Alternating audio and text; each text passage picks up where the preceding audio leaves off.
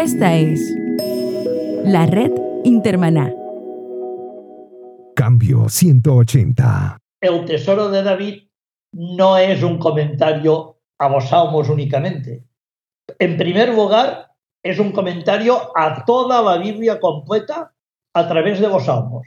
Y en segundo lugar, en que no es el comentario de un solo autor. El tesoro de David tiene más de mil autores. Desde el siglo II, desde Orígenes hasta pasando por los padres de la Iglesia, luego los místicos de la Edad Media, los reformadores, los escritores puritanos, sobre todo Spurgeon mm, utilizó mucho los escritores puritanos ah, contemporáneos del propio Spurgeon y actualmente pues yo esta obra la he ampliado también con algunos autores del siglo XX, como Francisco Bacueva, como José María Martínez, algunos especialistas en salmos. He utilizado pues notas suyas en puntos críticos como Joachim Kraus, como Luis Alonso Chekel, como otros autores. Yo creo que la obra en estos momentos es lo más completo que pueda haber sobre los salmos. ¿Puede el libro de los salmos ayudarnos a entender toda la Biblia? Entre 1865 a 1898, por más de 20 años, el gran predicador y expositor bíblico C. H. Spurgeon escribió el gran comentario al libro de los Salmos que tituló El Tesoro de David. Este fue publicado por Passmore and Alabaster.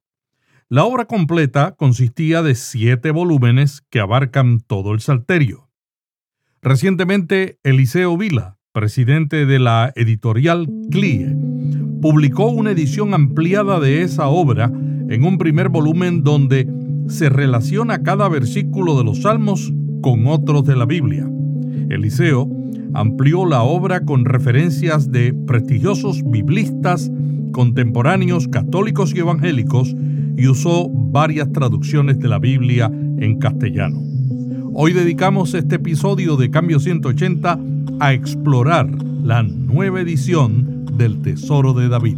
Hola, ¿qué tal? Les saluda Melvin Rivera Velázquez con otro episodio de Cambio 180.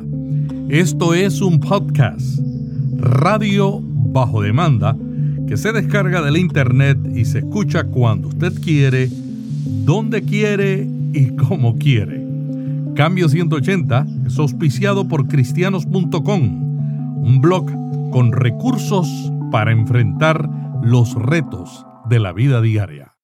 Cambio 180. El hecho de que los salmos ocupen la parte central de la Biblia, de hecho, la gente que se dedica a contar nos dice que el versículo 8 del Salmo 118 es el, versículo central de la Biblia. ¿Y qué dice? Pues curiosamente algo que puede interpretarse como un compendio de toda la Biblia, ¿no? Mejor es confiar en el Señor que confiar en el hombre. Este es mm. el mensaje de toda la Biblia. Pues yo te diría, mm, como afirmaba Atanasio de Alejandría, que los salmos son como un resumen son como un compendio de toda la Biblia. Los salmos, decía Atanasio, expresan de forma resumida y envuelto en melodía poética todos aquellos acontecimientos que los demás libros de la Biblia nos cuentan en prosa, pero con un detalle, con una gracia peculiar, aplicándolos a la experiencia a la realidad de la vida, ajustados a los altos y bajos del alma humana. Y esto creo que es el valor que tiene el libro de los salmos para el creyente. Es decir, que podemos identificarnos con los salmos porque estos contienen todos los aspectos que enfrentamos en la vida diaria. Por, ejemplo, eh, en el Pentateuco encontramos la ley. Los libros históricos nos hablan de hombres y mujeres que a veces acataron y otras veces quebrantaron esta ley. ¿Qué hacen los salmos? Los salmos van más allá, penetran en las emociones de esta gente que acataron o quebrantaron la ley. Nos dicen cómo se sintieron después de haber obedecido o desobedecido la ley y nos remarcan las lecciones espirituales que de ello tenemos que aprender. Yo creo que eso es un valor extraordinario. ¿Por qué el gran predicador y expositor bíblico Spurgeon dedicó una gran parte de su vida a escribir un amplio comentario del libro de Salmos? Es una cosa que yo, incluso cuando empecé a trabajar con el Tesoro de David eh, y cuando empecé a familiarizarme de pequeño, cuando mi padre trabajaba en él, era algo que no acababa de entender. Y uno se pregunta, ¿no hubiera sido mejor que Spurgeon nos dejara como herencia un comentario completo a toda la Biblia, como hicieron otros tantos, Matthew Henry, John Hill, Adam Clark? ¿Por qué tanto empeño de Spurgeon en comentar únicamente los salmos, un solo libro de la Biblia? Pues yo te diría que hay una razón.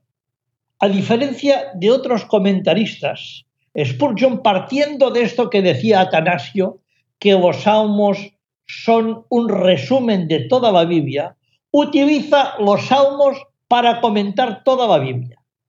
Spurgeon, en lugar de comentar la Biblia partiendo del texto para llegar al concepto, va del concepto al texto. Y la comenta utilizando como bosquejo este soberbio y magistral compendio que decíamos antes de todos los temas de la escritura que encontramos en los salmos. Yo te puedo decir que no hay un solo versículo importante de la Biblia que en el tesoro de David se quede sin su correspondiente exposición. Y esto se demuestra por los índices que lleva la versión española del tesoro de David detrás, donde hay más de 8.000 citas bíblicas. Tú puedes buscar cualquier versículo de la Biblia y encontrarás no uno, varios comentarios a este versículo de la Biblia, pero enlazado con los salmos. Y además, Spurgeon, a diferencia de otros comentaristas, no se limitó a sus propias exposiciones. Se pasó años y años revisando las grandes bibliotecas de Londres especialmente la del Museo Británico, centenares, miles de comentarios desde el siglo II hasta su época y transcribió en el Tesoro de David, junto con su propio comentario, lo mejor de cada uno de ellos. Yo creo que esto es un trabajo magistral. Le tomó 20 años, pero creo que valía la pena, porque como ponemos en el subtítulo de la obra en español, el tesoro de David es la revelación escritural, la Biblia entera comentada a través de los Eliseo, ahora a los autores les gusta escribir libros de pocas páginas. Cuando uno ve lo que hizo Spurgeon, uno dice, ¿qué ha hecho que este libro, a través de los siglos, sea una referencia obligada para los que estudian el libro de Salmos? Yo creo que el tesoro de David tiene algo que no tiene ninguna otra obra que se haya publicado en la literatura cristiana evangélica. Es un compendio del pensamiento cristiano evangélico desde los primeros siglos hasta nuestros días. Mira, mi padre, como tú sabes, estuvo durante 30 años batallando con la dictadura y con la intolerancia religiosa en España, con pastores en la cárcel, con las iglesias cerradas y tuvo que afrontar la acusación de que los protestantes eran más una secta de herejes. Y yo te digo, yo lo viví en muchas ocasiones.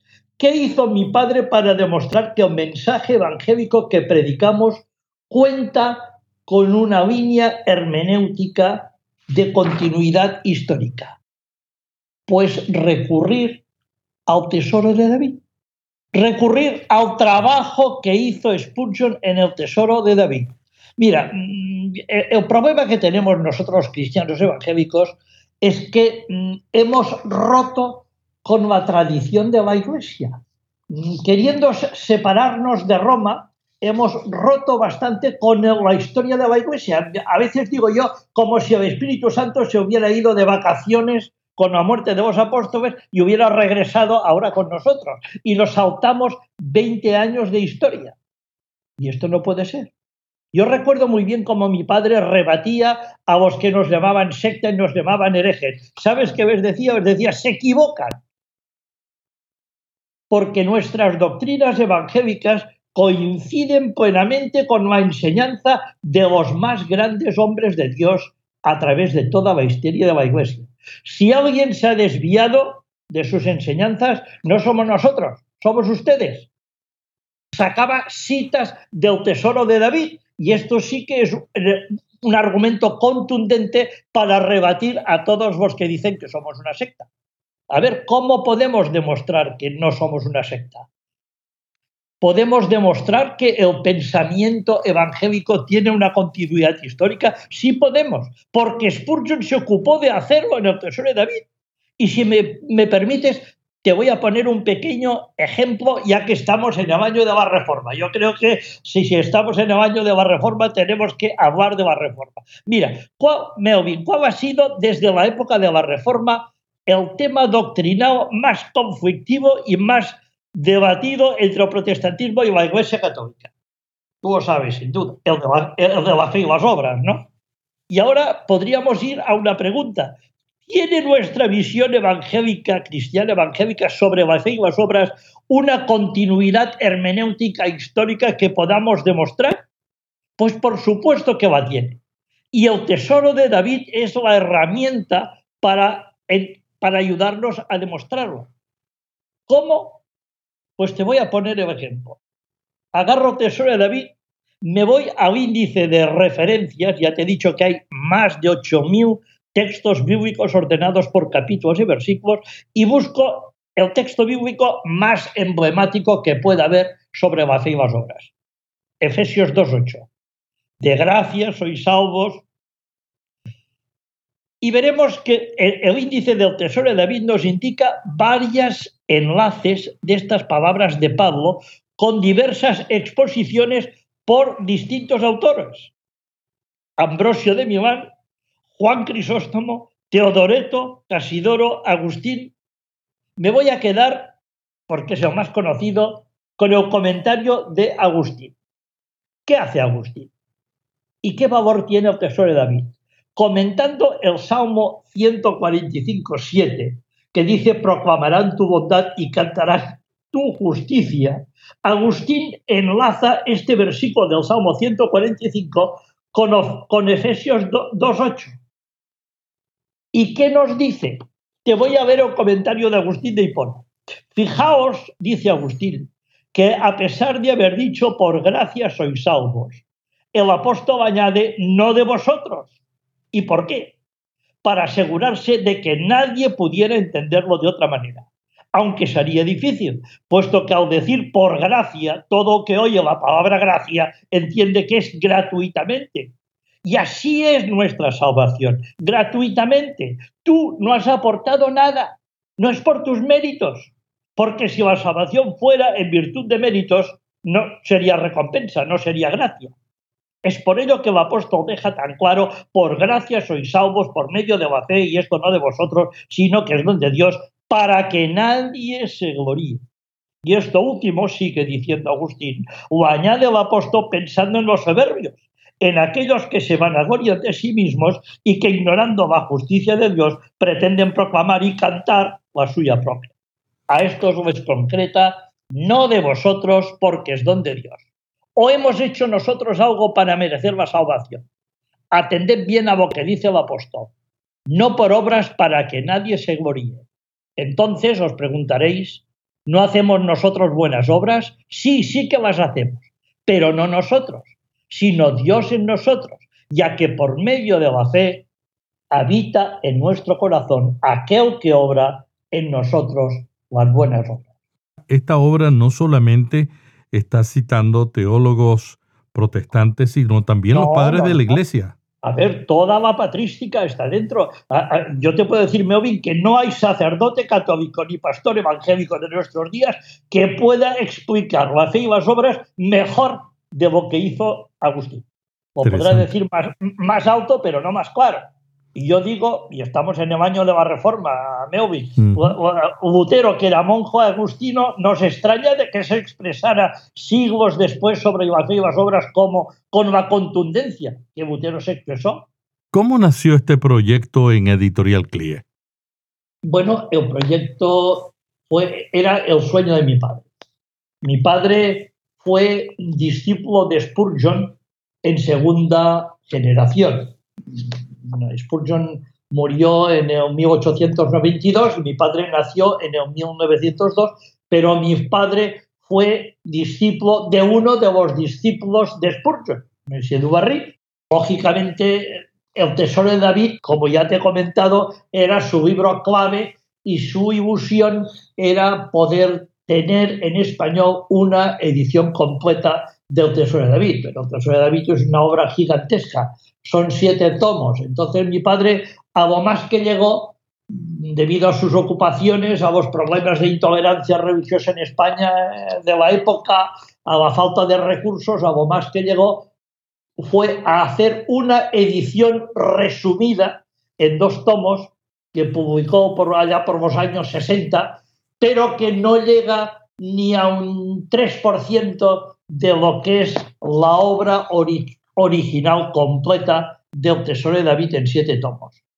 Entonces, mm, cuando murió mi padre en el 1992 y yo mm, decidí de que debía dedicar parte del resto de mi vida a completar la ilusión de mi padre, que era que el pueblo evangélico de habla hispana pudiera tener una versión entera, íntegra, completa de esta obra magistral y me puse a trabajar pues constantemente, a veces 10 y hasta 12 horas cada día, no solamente en traducir la edición original, sino en actualizarla y en ampliarla y en mejorarla. Y en esto he estado, y en esto sí, con Eliseo, hay muchos comentarios del libro de Salmos disponibles para pastores y líderes. ¿Qué hace diferente al tesoro de David?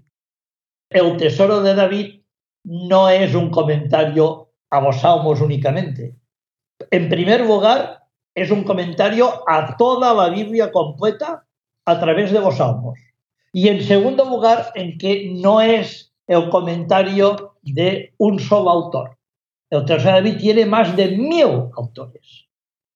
Desde el siglo II, desde Orígenes hasta pasando por los padres de la Iglesia, luego los místicos de la Edad Media, los reformadores, los escritores puritanos, sobre todo Spurgeon mm, utilizó mucho los escritores puritanos ah, contemporáneos del propio Spurgeon y actualmente pues yo esta obra la he ampliado también con algunos autores del siglo XX, como Francisco Bacueva, como José María Martínez, algunos especialistas en salmos. He utilizado pues notas suyas en puntos críticos como Joachim Kraus, como Luis Alonso Chekel, como otros autores. Yo creo que la obra en estos momentos es lo más completo que pueda haber sobre los salmos. Además, uh, uh, tiene diferencias importantes sobre la edición inglesa. Uh, tiene cuatro versiones de la Biblia, tiene una versión poética de los salmos en castellano, completa, en verso, los salmos en verso, y las notas de las que más adelante podemos hablar si te parece. ¿Cuánto tiempo te tomó editar esta obra? Bueno, pues en el primer tomo, que incluye los 61 salmos básicos, estuve cinco años.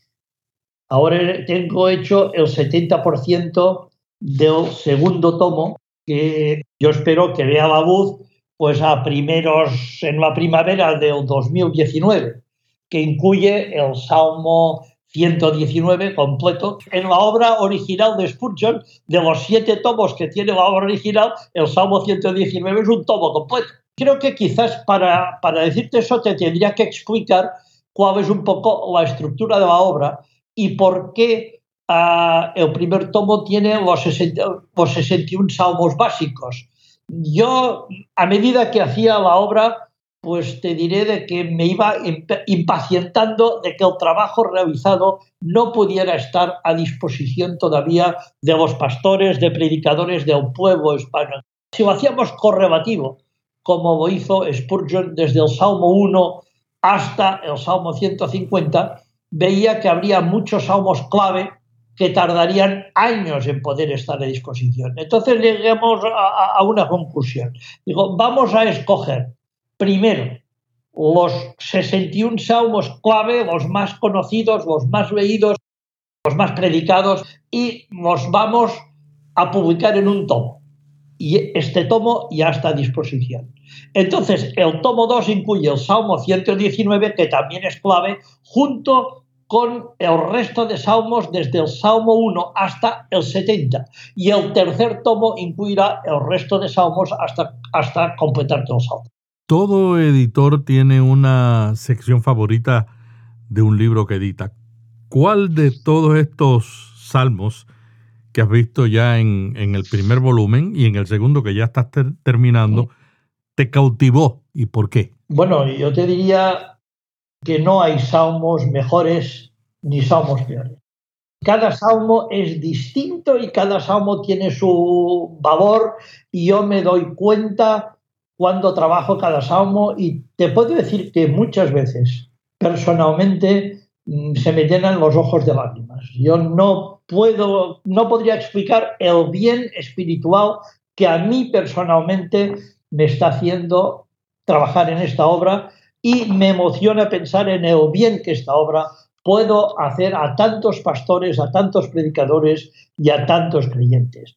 Todos salmos son maravillosos y extraordinarios y de todos aprendemos y todos nos elevan el alma dependiendo de las circunstancias que estamos atravesando.